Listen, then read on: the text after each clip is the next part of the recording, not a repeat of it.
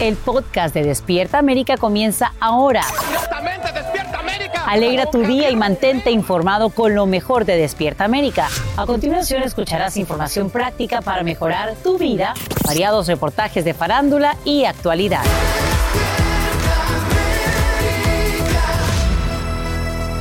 Bienvenidos a Despierta América. Hoy es jueves 23 de septiembre del 2021. Muchísimas gracias por elegirnos para llenar sus mañanas de buena energía. Rico. Oigan, ¿están, ¿están bien? ¿Están tranquilos? Estamos muy bien, Pues se van a poner nerviositos porque hoy hablamos sin censura sobre un tema que genera muchísima opinión.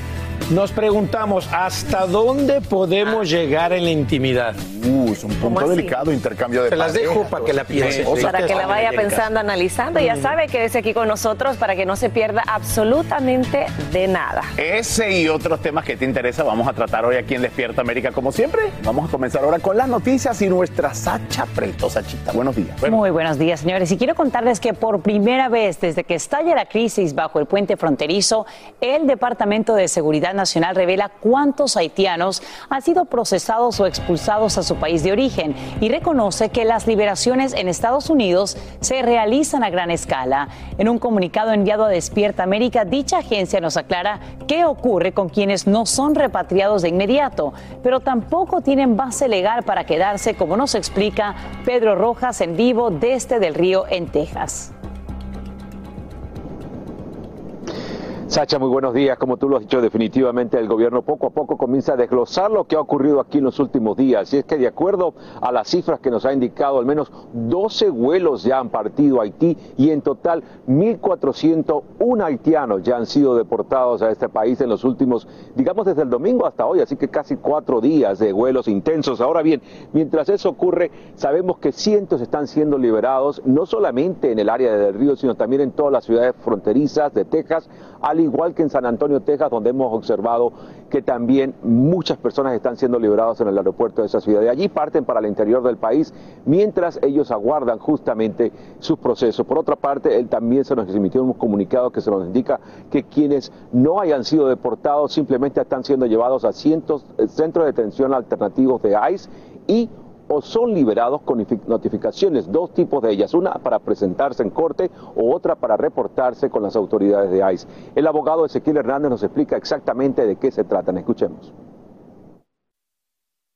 Eh, lo más probable es que estas personas llegarían a una localidad diferente que sería eh, aparte de Texas o de donde están ahorita en los centros de detención y que ya reportándose ahí podrían después darles lo que se llama la notificación para compadecer, lo cual se lo dieron al otro grupo, ya tal vez porque ese grupo ya tenía una dirección y un lugar en donde llegar. Justamente mientras esto ocurre, el estado de Texas sigue mostrando esta pared de acero que ellos llaman, que son decenas y por qué no cientos de patrullas fronterizas que están parqueadas justo frente al río para impedir que las personas sigan ingresando a esta zona del río. Y mientras eso ocurre, también se da a conocer que el gobierno federal estaría planteando abrir un centro de detención de inmigrantes en la base de Guantánamo Bay en Cuba para capacidad de 400 personas. El gobierno está pidiendo al contratista que busque trabajar en ese lugar, que tenga trabajadores que hablen español y el idioma de la isla de Haití. Regreso con ustedes. Y precisamente, Pedro Rojas, en las últimas horas el gobierno de Estados Unidos aclara que ya no estaría tomando en consideración esta alternativa de la bahía de Guantánamo. Vamos a ampliarles en instantes y te agradecemos por brindarnos en vivo estos detalles desde Del Río en Texas. Seguimos luchando. Con ese ímpetu, los Dreamers continúan alzando su voz para lograr que el Congreso garantice un camino a la ciudadanía en el paquete de reconciliación del presupuesto. En vivo desde la capital del país, Edwin Pitti nos dice cuáles son los próximos pasos que desde ya toman y si todavía hay vías para legalizar a unos 8 millones de inmigrantes a través de esta legislación. Adelante, Edwin, buenos días. Muy buenos días, Carla. Te puedo comentar que los soñadores ya no están dispuestos a sentarse a esperar a que se les rellene de promesas como ha pasado en los últimos años. Por eso, en las últimas 11 horas, un grupo de soñadores de United We Dream llevaron a cabo una vigilia en los jardines del Capitolio para alzar su voz y exigirle a la Casa Blanca, a la Cámara Baja y al Senado de Estados Unidos que les den ese anhelado camino a la ciudadanía. A eso de las 5 de la mañana, como parte de nuestro compromiso con la, con la comunidad, las cámaras de Despierta América fueron las únicas que estuvieron con ellos al momento que culminó esta vigilia. Conversamos con uno de ellos y esto fue lo que nos dijo. Escuchemos. estamos ahorita con DACA en limbo y pues tengo personas como mi mamá y otras personas que se quedaron fuera de DACA, que están sin protección en este momento y sabemos que los demócratas en el Congreso tienen el poder de darle a nuestras comunidades ese alivio, ese camino a la ciudadanía que tanto hemos pedido. Y una de las cosas que más le duele a Karina es que su hijo votó por primera vez en las últimas elecciones presidenciales por los demócratas y ella asegura que todavía no le han cumplido la promesa que hicieron durante campaña. Carla. Ahora, Edwin, ¿cuándo podrían pues, los soñadores saber qué va a ocurrir con esta petición de ciudadanía? Y no solo para ellos, sino para los 8 millones de indocumentados. Bueno, por el momento, Carla, lo que han escuchado por parte de líderes en el Congreso es que las conversaciones van a continuar con la parlamentaria y tal como habían dicho en un inicio, el proceso se va a extender. Así que ya la fecha para lograr un acuerdo no sería el próximo 27 de septiembre, sino más bien durante las dos primeras semanas de octubre.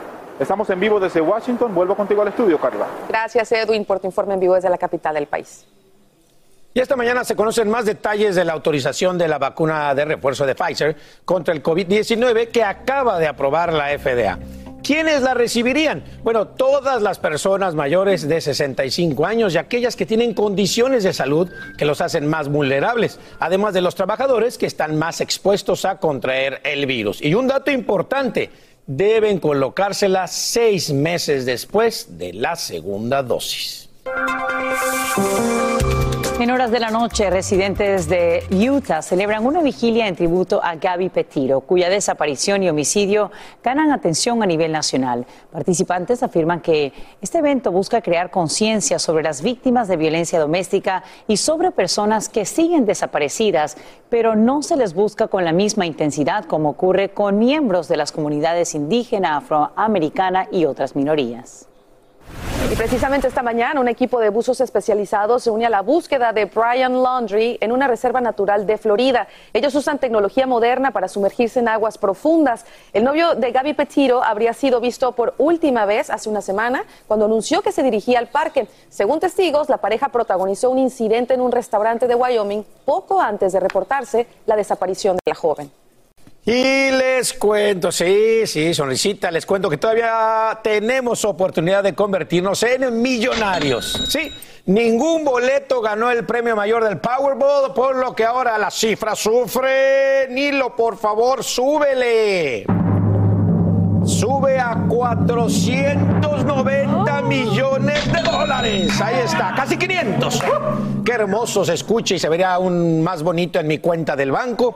Pero bueno, se trata del décimo premio más grande de la historia de esta lotería. Así que así ya sabes, tienes de aquí al sabadito, van, se compran su boletito, cruzan los dedos porque la suerte es loca y a cualquiera le toca. Y Así es, que- y es muy importante revisar los números porque hay premios Sí. menores, ya se los hemos dicho aquí en Despierta. América, que bueno, eh, puede Algo ser el algo. principio, ¿no? De algo más grande. Y estoy de acuerdo, se vería muy bonita. No en tu cuenta, en la mía. O en la de Sacha o en la de que sea. La cosa es que ya salga porque ya- mientras más sube, más nervioso Si se me la uno. gano, les comparto. Órale, va. Prometido. ¿Cuánto? ¿Cuá- no, no, no. ¿Cuánto quieres? ¿Cuánto quieres? ¿Cuánto quieres? Te Lo comparto. que salga de tu corazón. Dale, pues tú, ¿cuánto quieres? No, yo sí quiero lo que salga de mi corazón. Y ahora mismo, cerca de 11 millones de personas ya serían elegibles para recibir la vacuna de refuerzo de Pfizer contra el coronavirus. Estamos hablando del grupo de adultos mayores de 65 años a quienes le colocaron la segunda dosis al menos hace seis meses. A ellos se les suman quienes padecen enfermedades de alto riesgo y trabajadores más expuestos al virus. En vivo desde Los Ángeles, Romy de Frías nos cuenta cómo tan pronto como este viernes comenzarían, a aplicar ya esta dosis de refuerzo. Romy, adelante. Así es, Sasha, muy buenos días. Y bueno, tal como tú lo dices, tan pronto como este viernes ya podría iniciar esa dosis de refuerzo de la vacuna de COVID-19 de Pfizer, la cual la FDA aprobó. ¿Para quién la aprobó? Principalmente para tres grupos. Las personas mayores de 65 años, aquellos mayores de 18 años y que tienen condiciones preexistentes que los hacen más vulnerables al COVID-19 y que si contraen la enfermedad podrían morir. Pero también aquellos trabajadores esenciales. Es un grupo pequeño. Hasta ahora solamente se ha dicho preliminarmente que podían ser los trabajadores de supermercados, por ejemplo, los maestros y también las personas desamparadas y que también eh, cuidan a niños menores de edad. Y bueno, quienes también tendrán que esperar son aquellas personas que recibieron la vacuna de Moderna y la de Johnson Johnson. Esa todavía no es aprobada por la FDA. También los CDC se están reuniendo el día de hoy. Ellos están realizando una reunión de dos días para también eh, implementar sus propias medidas. Y bueno, lo que dice el doctor Anthony Fauci es que él espera que los CDCs y la FDA digan que para aquellas personas que ya recibieron las dos dosis podrían recibir esa tercera meses después y los que recibieron la de Johnson Johnson, que es una sola vacuna, reciban la segunda algunas semanas o meses después. Por otro lado, bueno, aquí en la ciudad de Los Ángeles ya se empezó a implementar la medida que pide pruebas de vacunación para eventos masivos. Estamos hablando de conciertos, de partidos de fútbol etcétera. Así que deben de traer su prueba de vacuna o una prueba negativa de COVID-19. Ese es todo mi reporte desde Los Ángeles, California. Romy de Frías, regreso con ustedes al estudio. Muy buenos días. Buenos días para ti también. Gracias, Romy. Alegra tu día y mantente informado con lo mejor de Despierta América. Autoridades mexicanas realizan un operativo sorpresa contra el campamento de migrantes en Ciudad Acuña. Los uniformados desalojan a cientos de refugiados y los trasladan a nuevos destinos alejados de la frontera estadounidense. Jessica Cermeño acaba de entrar a la instalación y nos muestra lo que ocurre en vivo. Jessica, adelante. Gracias, Sacha. Pues lo que vemos aquí es que todavía hay flujo en este río Bravo, pero la verdad es que he visto escenas muy conmovedoras, Sacha. He visto familias enteras que han decidido en unos minutos cambiar su vida, tomar la decisión de si se quedan en Estados Unidos o si se quedan en México. Estas familias como esta que tú estás viendo, Sacha, que vieron a los agentes migratorios del lado mexicano y se dieron cuenta que era lo último que podía pasar. Mira nada más cómo están con todas sus cosas, Sacha. Lo que están haciendo ya ni siquiera, ya ni siquiera es desprenderse de la ropa y pasar, porque como puedes ver ahora de aquel lado, se ha duplicado el número de agentes en este cruce fronterizo y ahora estas familias que se llevan todo lo que les donaron, ropa, pañales, eh, algunos utensilios que se lo llevan en unas bolsas negras son recibidos de aquel lado por agentes estadounidenses con mantas térmicas. Sí, definitivamente hay un cambio, hay muchísima más vigilancia. Las personas que cruzan hacia allá, por favor, esta imagen es muy importante porque las personas que cruzan hacia allá saben que no van a poder regresar a México. Están tomando la decisión de vida de irse hacia aquel lado y de no seguir acá, porque aquí lo que hemos visto también de este lado son eh, patrullas de la Policía Municipal de Ciudad Acuña, del Instituto Nacional de Migración y hay también agentes de la Fiscalía que saben, Sacha, que algo está pasando. Regreso contigo. Antes de despedirnos, Jessica, eh, ¿se ha informado a dónde serían enviados o reubicados estos migrantes que queden del lado mexicano y que ya no puedan cruzar hacia Estados Unidos? No, Sacha, hay muy poca información. Ayer estuvo aquí el comisionado nacional de migración, dijo que se respetarían sus derechos humanos. No hemos visto que los detengan con violencia, dicen que van a negociar con ellos, que van a buscar de alguna manera regularizarlos, pero sí les han dejado claro que los que se queden de este lado tienen que quedarse de este lado. Ya no va a haber la posibilidad de esto. Estamos viendo quizá los últimos momentos de paso por el río Bravo que habíamos visto en estos días. Regreso contigo. Bien, Jessica, gracias por informarnos en vivo desde Ciudad Acuña, en México. Y mientras eso ocurre allá, quiero informarles también que acaba de dimitir hace solo unos instantes el enviado especial de la administración Biden a Haití diciendo que la deportación de estos ciudadanos ha sido inhumana. Se agrava, por supuesto, esta crisis para el actual gobierno y aquí en Despierta América seguimos muy de cerca el desarrollo de esta historia. Y quiero contarles también que toda una familia enfrenta cargos por agresión por propinar una verdadera paliza a un estudiante y a su bisabuela de 76 años en los predios de una escuela secundaria en Florida. Ambos padres y el menor alegan que se trata de una reacción ante el acoso escolar que sufría su hijo por parte de una de las víctimas. María Fernanda López tiene los detalles. Las imágenes son perturbadoras. Un padre alienta a su hijo a que golpee a un compañero de escuela mientras el adulto golpea a otros estudiantes que tratan de parar la pelea. Al tiempo, su esposa golpea a la bisabuela del otro niño golpeado. ¿Qué le puedo decir de cómo está esta sociedad en estos días? La pelea se desató el lunes al terminar clases en la escuela Rolando Espinosa en Doral. Según el reporte policial, los problemas entre los jovencitos habían comenzado días atrás. El incidente ocurrió exactamente a media cuadra de distancia de la escuela en este punto donde la agresión escaló a mayores. Los estudiantes aseguran y nos dijeron a Noticias 23 que ambos involucrados ya tenían antecedentes violentos. El niño que era golpeado es el niño que tú me dices que era el que venía ya buscando problemas y haciendo ataques. En el colegio lo conocen por eso, porque él es muy busca problemas. Y de hecho, él ya el viernes le había golpeado y ya lo había amenazado. Los padres arrestados, Michael y Natalie Lavoy, aseguran que su hijo era víctima de acoso o bullying de parte de la presunta víctima y que el viernes pasado había incluso amenazado con violar a la hija menor de 12 años. No importa lo que haya sucedido, uno no puede llegar a eso, uno tiene que acudir con otras medidas, tiene que contactar a la directora del colegio, tiene que hacer otras cosas, no puede llegar a ese punto eso es intolerable. Mientras peleaban, Michael y Natalie Lavoy salieron del auto del cual había salido su hijo de 15 años para golpear al otro estudiante y comenzaron a patearlo y golpearlo en la cabeza. Cuando la bisabuela de 76 años trató de romper la pelea para ayudar a su nieto, Natalie Lavoy la empujó al suelo, la agarró por el pelo, ambos brazos y en el proceso sus uñas se clavaron en los antebrazos. No es lo que estamos acostumbrados a ver acá ni, ni la educación que le damos a nuestros niños. El Distrito Escolar de Miami-Dade en un comunicado dijo, urgimos a los padres a que hagan su parte y actúen responsablemente siendo un modelo a seguir para sus hijos. Los estudiantes involucrados en este incidente serán disciplinados acorde a los códigos de conducta.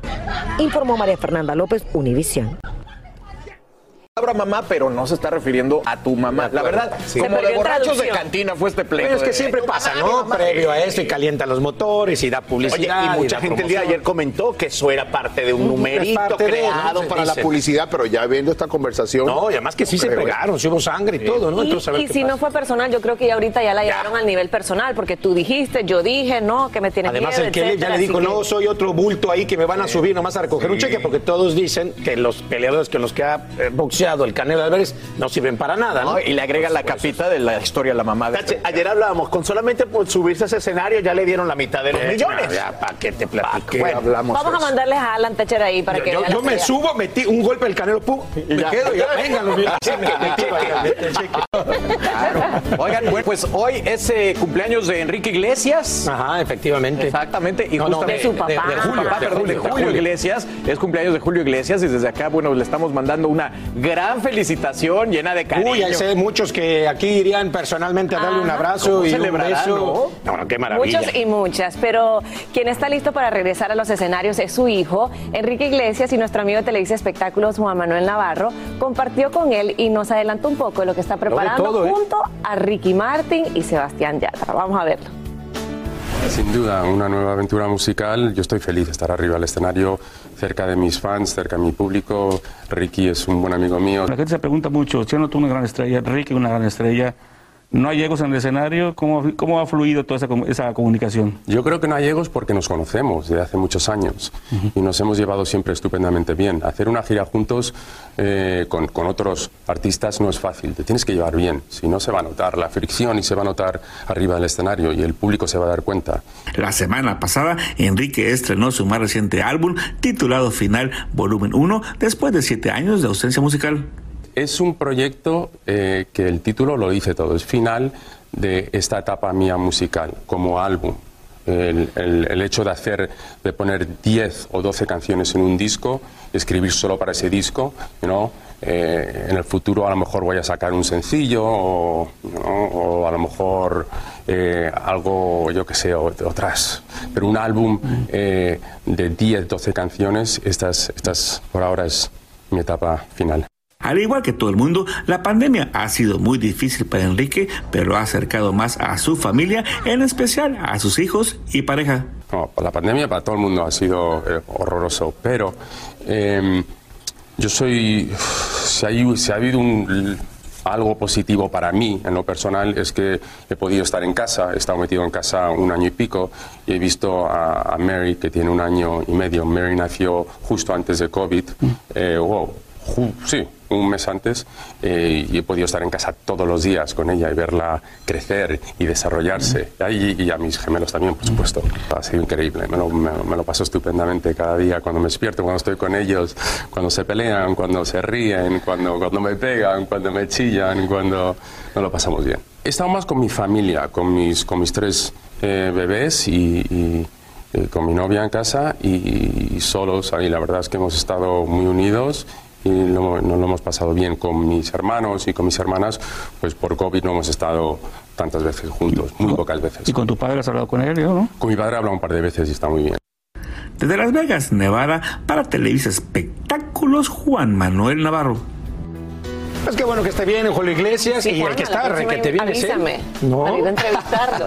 ¿A Julio o a Enrique? A los dos. A los dos. Deberá estar buena esa gira, ¿no? Para esa gira sí, me ofrezco lo que ustedes necesiten para ir a entrevistarlos, hacer todo un trabajo sí, con Enrique Iglesias. Que de verdad, mira, primero Enrique sigue siendo el mismo desde la primera vez que creo que se le ha entrevistado. Sencillo. Desde su look hasta su manera de, de hablar.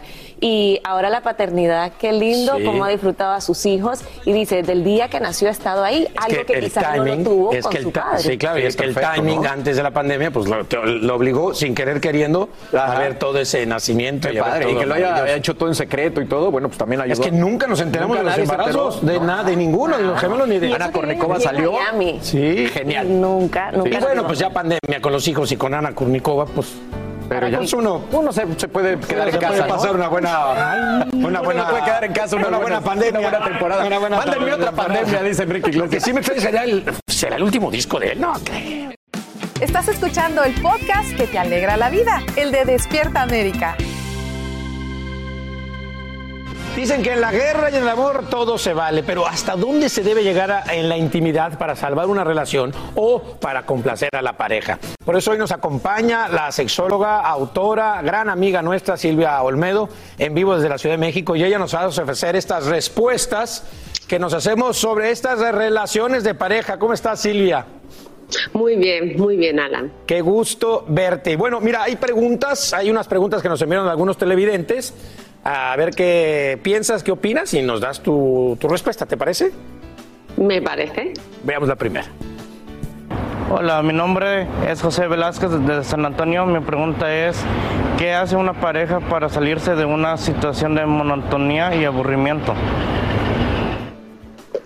Uh, y lo peor o lo mejor es que eso nos pasa a todos. Después de la fase de enamoramiento y unos añitos, la gran mayoría de nosotros entramos en esa fase.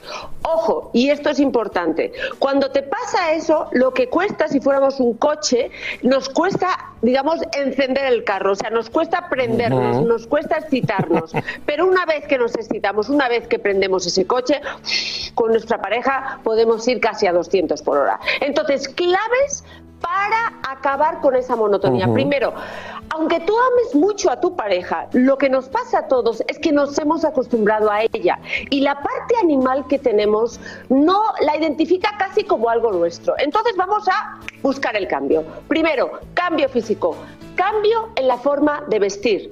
Lencería, importantísimo. Yo que siempre llevo el negro a cambiar al rojo. Órale. Importantísimo, porque el hombre es muy visual y de verdad Claro. que cuando cambias a otro tipo de lencería, él de repente casi automáticamente se prende. Igual, si llevabas braguitas, pues te pones tanguitas, o sea, le cambias. Olores, importantísimo también.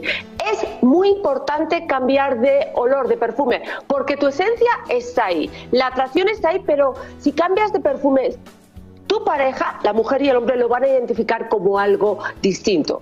Hay una dinámica que pueden hacer. El problema es que necesitamos volver a, a recuperar el cazador y la cazadora que tenemos, ¿no? Les invito a que se vayan a bailar con su pareja a un sitio que los dos desconozcan y sea una situación nueva. ¿Por qué? Porque en una situación nueva, tu pareja, por ejemplo, bien vestida y guapa, se vuelve más atractiva. Híjole, qué increíble, muy bien, estamos empezando muy bien. Vamos con la segunda pregunta que le envía Melissa Pedrosa. Lo escuchemos. Hola, mi nombre es Melissa Pedrosa desde San Antonio, Texas y mi pregunta es, ¿hasta qué punto uno debe seguir o complacer a la pareja para ayudar la relación? ¿Hasta qué punto? Hasta el que tú quieras y en lo que tú quieras hacer. Si algo no lo quieres hacer y no estás convencida o convencido, tu cuerpo no va a responder bien. Por ejemplo, en el caso de la mujer, no lubrica y va a doler. ¿Ok? Entonces, nunca hay que hacer nada que tú no desees hacer. Nunca. Perfecto. Vamos con la siguiente pregunta que le envía Ingrid y Jorge. Sí, es una pareja desde Nueva York. Se habla de experimentar, de hacer algo, de que hay una persona extra en, una relación de pareja estable, ya sea de manera casual o de manera momentánea. Bueno, buenas las fantasías. Yo creo personalmente que como adulto se tiene que tener la responsabilidad y que sea de mutuo consentimiento. De pronto puede funcionar. Pero lo que pasa es que ustedes siempre quieren experimentar con otra mujer y no podríamos nosotras las mujeres experimentar con otro hombre. Ah. lo que queremos saber en sí es, ¿se puede recuperar una relación de pareja estable después que se haya cruzado la línea y haya intervenido una tercera persona? ¿Es esto posible? Ahí, les va a encantar el juego de las llaves porque ahí aparece. Pero sí, sí se puede, pero no todos estamos preparados para hacer todo con la pareja. A veces es mejor dejarlo en fantasía, porque tú te imaginas haciendo algo, pero cuando ves a tu pareja, los celos o la inseguridad puede acabar con una relación. Hay que tener mucho, mucho cuidado con nuestras fantasías porque no todas hay que llevarlas a la realidad. Eso, me encanta. Oye Silvia, ¿cómo podemos iniciar esa conversación hoy eh, con nuestra pareja? Sobre lo que queremos cambiar o, lo que queremos mejorar en la intimidad, porque a veces nos da pena o nos da miedo decirles realmente lo que queremos o lo que nos gusta. De la manera más orgánica, la más orgánica es como yo lo hago con mi hijo. Cuando yo veo, cuando yo quiero hablar del amor en los adolescentes, pongo una serie y le digo, oye, esa niña, tú lo haces igual. Pues yo sugiero poner, por ejemplo, el juego de las llaves. ¿Por qué? Porque aparecen muchas situaciones y tú le empiezas a mirar y le preguntas, oye, ¿Tú harías eso? ¿No lo harías? ¿Te late? ¿No te late? Es un pretexto para qué? Para que empieces a hablar de algo que tú quieres hablar sin eh, forzar la situación, de una manera muy orgánica. Oye, Silvia, pues ya sabes que, te amo eh, gracias por esos consejos, gracias por, por estas, este, ¿no? esta, esta información que nos estás dando y decirles que por supuesto no se puedan perder el juego de las llaves en su segunda temporada por pantalla y tampoco tu programa, que yo sé que estás estrenando un programa nuevo, así que te mando un abrazo enorme. Muchas gracias. Nos vemos. Nos vemos pronto allá en la Ciudad de México. Muchas gracias, Silvia. Qué gusto verte otra vez. Ahí está. Ay, hasta dónde puede llegar uno en la intimidad. En este mes de la herencia hispana, quiero invitarte a un restaurante que se ha convertido en punto de referencia en Nueva York. Te cuento que lo primero que ves al entrar a la morada, así se llama el comercio, es un gran letrero en el que se lee no más deportaciones.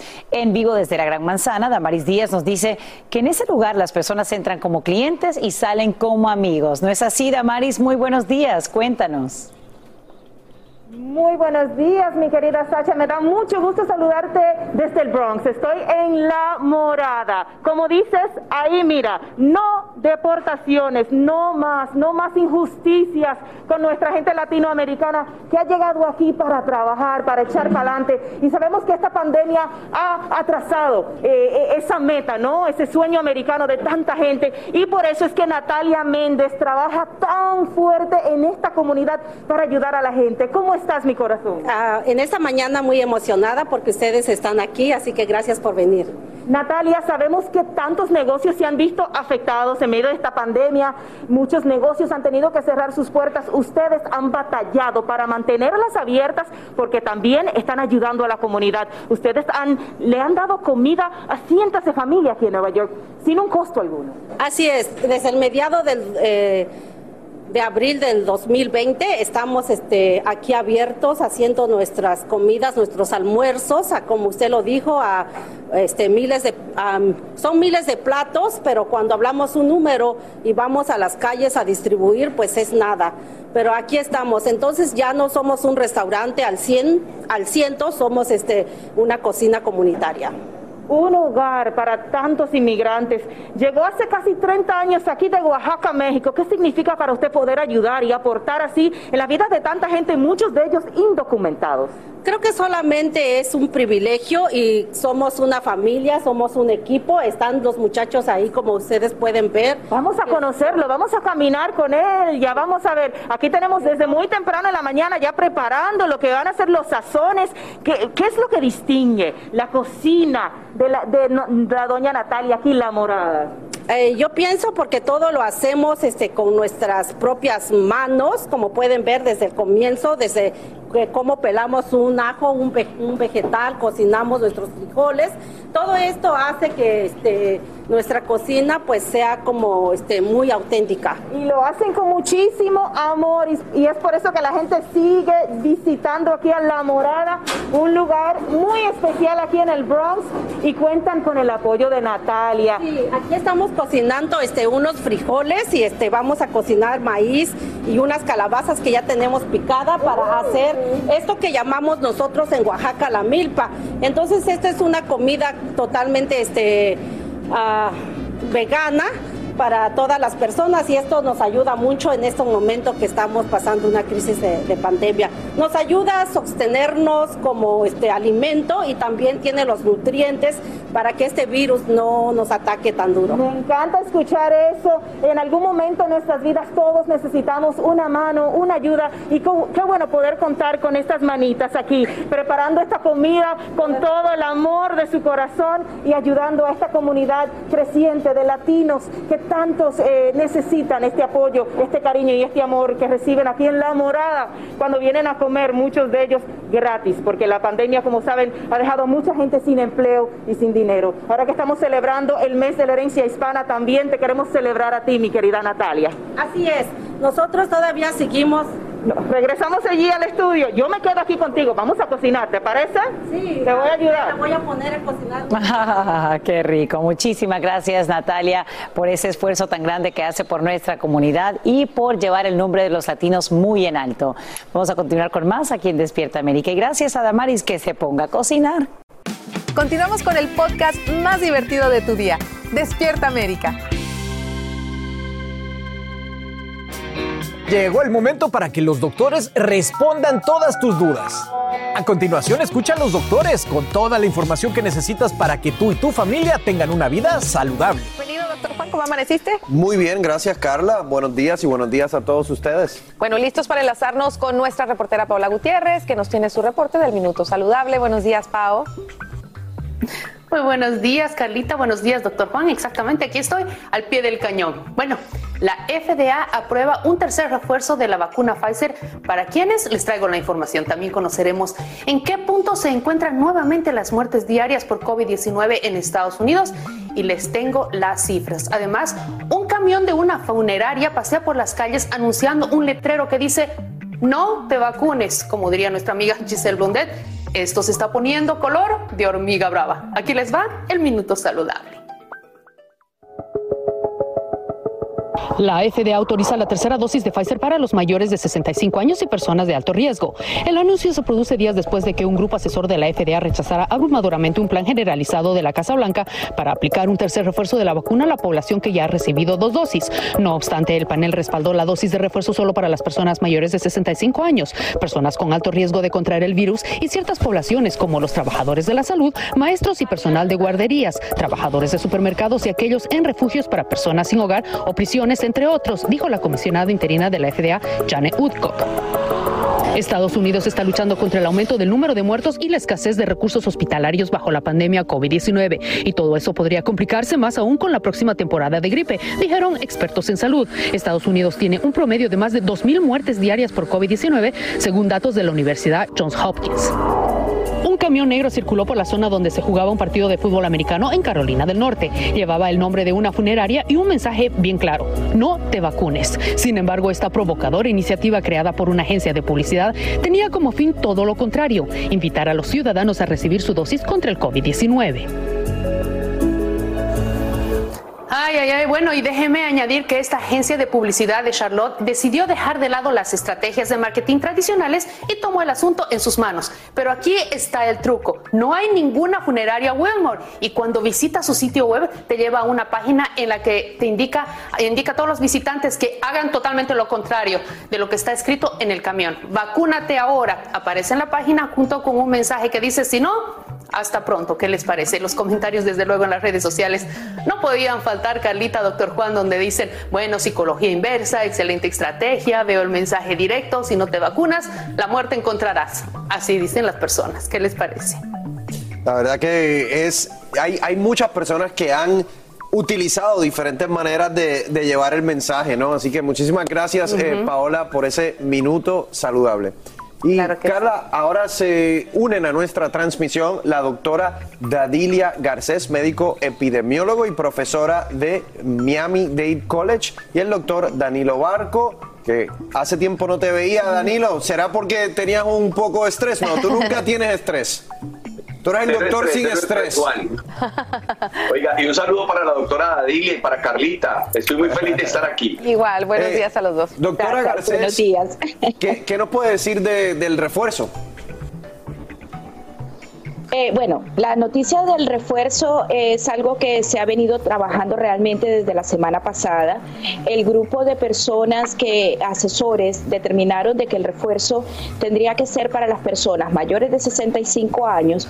Ya se había dado la, luz verde para las personas que tuviesen problemas del sistema inmune y en estos momentos se agrega las personas mayores de 65 años, personas con, em, em, enfermedades que pueden afectar la salud y que han sido de alto riesgo, como son la diabetes, obesos, hipertensos, pero también se agregan los trabajadores de la salud o personas de alto riesgo ocupacional. Vamos a hacerlo del ¿cierto?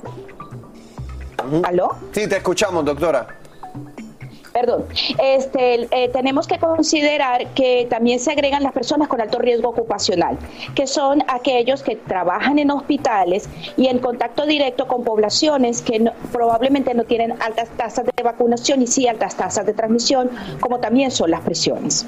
Muy bien, eh, gracias doctora. Doctor Barco, muertes por COVID es lamentable que hasta este punto estemos hablando eh, de eso, ¿no? Pero sigue ocurriendo. Y desde el año pasado el señor Bill Gates nos lo había advertido. Vamos a llegar a una cifra de muerte de 2.000 personas al día.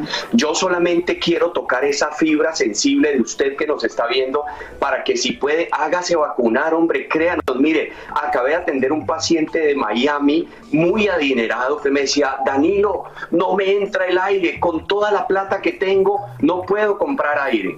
Así es que si usted puede, prevenga, hágase vacunar y tome las medidas necesarias que hace tiempo venimos insistiendo aquí. Tú sabes que, eh, Carla, y Danilo estaba mencionando a Bill Gates. Bill Gates también dijo algo cuando la, el debate entre la economía y la salud pública. Bill Gates, me acuerdo que dijo, la economía siempre se puede revivir a un muerto no se puede revivir. Así es. Bueno, doctor, vamos a aprovechar que estás aquí. Eh, si se nos permiten los doctores, vamos a pasar aquí al centro del estudio porque vamos a hablar de las mascarillas y les preguntamos, ¿están ustedes usando la misma máscara desde el principio de la pandemia?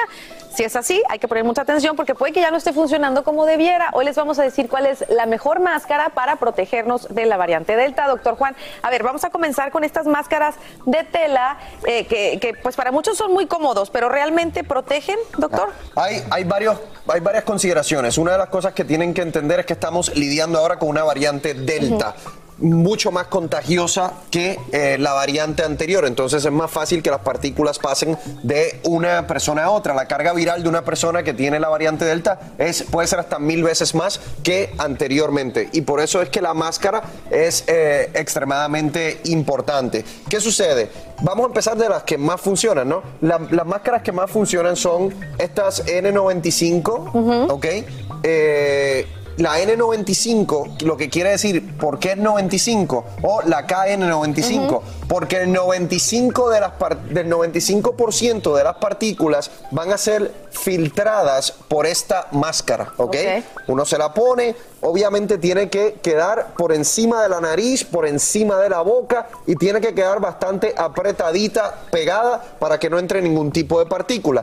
La otra máscara eh, que también funciona, no tanto como la KN N95 o N95 es la máscara quirúrgica. Todo el mundo ya tiene acceso a esta máscara Sí. quirúrgica. Es como la, que más se, es la que más se ve, yo Esta creo. es hoy la en más día. que yo uso. Esta es la que yo uso constantemente. Si estoy entrando al hospital, me pongo una N95. ¿Qué sucede? Ah, y los niños más de dos años, esta es la máscara que se puede usar, utilizar, una máscara, una máscara quirúrgica. Eh, la máscara de tela es la más que la gente utilizó al principio, es la más cómoda. Lamentablemente es la menos que protege. A no ser si usted se va a poner una máscara de tela, número uno, asegúrese que tiene estos filtros por dentro. Mire, aquí lo está viendo. Tiene que ponérsela pegadita, cubrirse la nariz, cubrirse la boca también. Lo otro que puede, lo otro que puede hacer es, si usted tiene una máscara de tela, puede ponerse la máscara de tela abajo y la máscara quirúrgica arriba o viceversa, ¿no? Para que tenga doble cobertura, por decirlo así. El mensaje final es la máscara de tela, simplemente los pañuelos que la gente se pone así, eso no funciona. Y estas de plástico que también he visto Esto, sim- esto simplemente es para cubrirse los ojos. Esto no sustituye una máscara que le cubra la nariz y la boca. Veo a muchas personas Sí, que caminan por eso. ahí con esto y ya. No, no, no, no, no. La máscara es sumamente importante. Esto adicional si quiere más protección. ¿Cuándo debemos tirar la máscara? La máscara, si usted está completamente vacunado, inclusive dos dosis o tres dosis para algunas personas, y usted está en situaciones, está al aire libre, está en una situación de bajo riesgo, que lo hemos discutido mucho, no tiene que usar máscara. Si usted está en una situación de alto riesgo y ya usted tiene que aprender cuáles son esas situaciones, use su máscara. Un restaurante, por ejemplo, con mucha gente adentro, eso es de alto riesgo. Tienen que tener cuidado. Bueno, ahí lo tienen. Vamos a seguir con mucho más aquí en Despierta América. No se nos vayan. Aquí hablamos sin rollo ni rodeo. Sin rollo ni rodeos. Todo lo que pasa en el mundo del entretenimiento lo encuentras en el podcast de Despierta América. Sin rollo. Bueno, como saben, y como muchos conocen, Laura Bozo reaccionó después de las publicaciones que hizo en su cuenta de Twitter, donde decía que estaba dopada, encerrada, pidiendo ayuda. La peruana ahora anuncia que no era ella la que estaba escribiendo esos mensajes porque le hackearon la cuenta y que por eso ha decidido cerrarla temporalmente. Nosotros nos preguntamos si esto era verdad y decidimos hacer una encuesta en nuestras redes sociales preguntándole a ustedes qué creen. ¿Le creen a Laura Bozo? Y estos fueron los resultados. 82% dijo, "Mm, no creo que le hayan hackeado su cuenta. Y Tony, estábamos hablando de esto, que esa excusa de que te hackearon la cuenta es como de la tía o del abuelito. Eso- esa es la de- excusa más común. Cuando tú metes la pata, ay, me hackearon la cuenta. Yo sí quiero decir algo muy en serio. Es que la familia de Laura debe estar muy pendiente a ella. Porque personas que están pasando por lo que ella está viviendo hoy día pueden cometer eh, acciones fatales. Hemos visto casos de personas que, Sí, que sí, sí. han recurrido a. Es que no sabemos qué está pasando con ella, ni física ni Pero mentalmente. ayer, ayer precisamente lo comentamos en Sin Rollo eh, y lo pusimos también en entredicho. ¿Habrá sido ella la que escribió esos correos? Yo creo que no es que la hackearon, yo creo más bien que alguien de su entorno, tratando de proteger que ella no siguiera poniendo algo o no dijera algo indebido en este momento tan delicado, le pusieron eso en su cuenta. Y ella dijo, no, pero un momentico, ¿por qué te metiste con eso? no? Y ahora están en ese tirijali de no lo hagas, si lo hagas. Yo creo más bien eso tiene que dominar, a una persona como Laura, que es tan fuerte, es muy difícil. Ella maneja sus redes, creo yo, y la regó y, y luego tuvo que echar para atrás, Y simplemente. todavía no aparece, así que estaremos esperando a ver qué pasa con Laura Bozo. Pero por ahora les quiero cambiar de tema porque este, esto está de locos. Imagínense una estrategia que tuvo una familia en México para no pagar la cuenta en un restaurante. Y todo quedó captado en cámara. Bueno, ahí está esta familia que llegó a un restaurante, ahí lo bien, llegan los platos, todos están muy felices, eh, no sabían que los estaba grabando la cámara de seguridad, todos dicen, ay, qué rica mi hamburguesa, la señora se lleva eh, el, el sándwich a la boca y de repente ahí empieza toda la pantomima. Ella voltea a ver, no me está viendo el mesero, no está la cajera y mi pelo como que está sucio. Ah, no, no está sucio, en realidad ten un pelo para ti, mi amor, ya te dije lo que hicieras en casa y si no, te vas a ver cómo te va. Y usted, mi hijo, hágame caso y póngase un pelo también en su sándwich, porque así no vamos a pagar la cuenta. ¿Qué tal? Y esto fue increíble. Gracias a Dios la captaron con las cámaras. La dueña lo posteó indignada porque dice que no es que lo hayan hecho, es que es la segunda vez que lo hacen y ya los habían visto. Vale. entonces No, ella les dijo, oigan, si no tienen dinero, no vengan. Tú sabes que en estas situaciones el que paga la cuenta cuando es real y ocurre es el mesero. A mí me pasó en el aeropuerto de Detroit, venía con la familia y yo estaba comiendo una ensalada y el pelo me salió acá. Ah. Obviamente no pagamos la cuenta, pero es muy desagradable, una Claro. sensación Pero, pero que le yo no se la a deseo tu, a a nadie. tu mujer que no hiciera eso ya más de pasarte pelos. No. Era real, ¿eh? vino, Ah, vino ¿eso sí el chef, real? algo se le fue. Oye, Pero, pero, eh, Maite, ¿y qué ejemplo para los niños, Maiti? No, eh, eh, y eso es lo más triste de toda esta situación porque que después cómo le pueden exigir a sus hijos que sean buenos ciudadanos y que si- sigan la ley y Que sean honestos. y que sean honestos cuando están viendo a sus padres hacer esto. Y lo más triste es que es que no, no, no tiene ni palabras para decir, porque digo yo, ok, se ve que son personas bien y no es que estamos realmente juzgando por las imágenes, Era la cuenta. pero no se terminan ni de comer la comida, Por eso. sino que le ponen el pelo para que, para que el mesero pase un momento desagradable, para que lo quizás se ponga en peligro su trabajo. Sí, y sí, aparte, lo que le están enseñando a sus hijos, no, señores, hay mucha gente que está pasando necesidad, que daría cualquier cosa por un bocado en las calles de Estados Unidos y en nuestros países en Latinoamérica, que me parece muy Ahora, injusto yo no que sé. esas personas No, se aprovechen. Era 100 pesos mexicanos, 5 Imagínate. dólares costaba ese. ese Ah, me pregunto, a lo mejor tú sabes, ¿eso sería un crimen? ¿Lo podrían acusar de algo? Sí, eso puede ser simulación de hecho punible, claro que sí. O sea, de, de alguna forma puede serlo si es que la dueña del restaurante quisiera actuar. Pero fíjate en algo, eh, es, es absurdo lo que están haciendo. No es solo por el tema del pago. Yo creería que incluso el tema del pago no es el problema. Si le, pon, le echas un mordisco y después le pones el pelo, o sea, que no entiendo. No, se le Aparte, escapa. ¿cuál es Se le el escapa de todo. Exacto, se lo un comido todo y después entonces al final dicen, mira, encontré un pelo en mi comida y no vamos a pagar nada. de Pero repente. aquí esta ¿qué es historia eso? tiene la segunda pelo. parte, ¿no? Esta historia seguramente tendrá la segunda parte, que es la confrontación a los hechos, ¿no?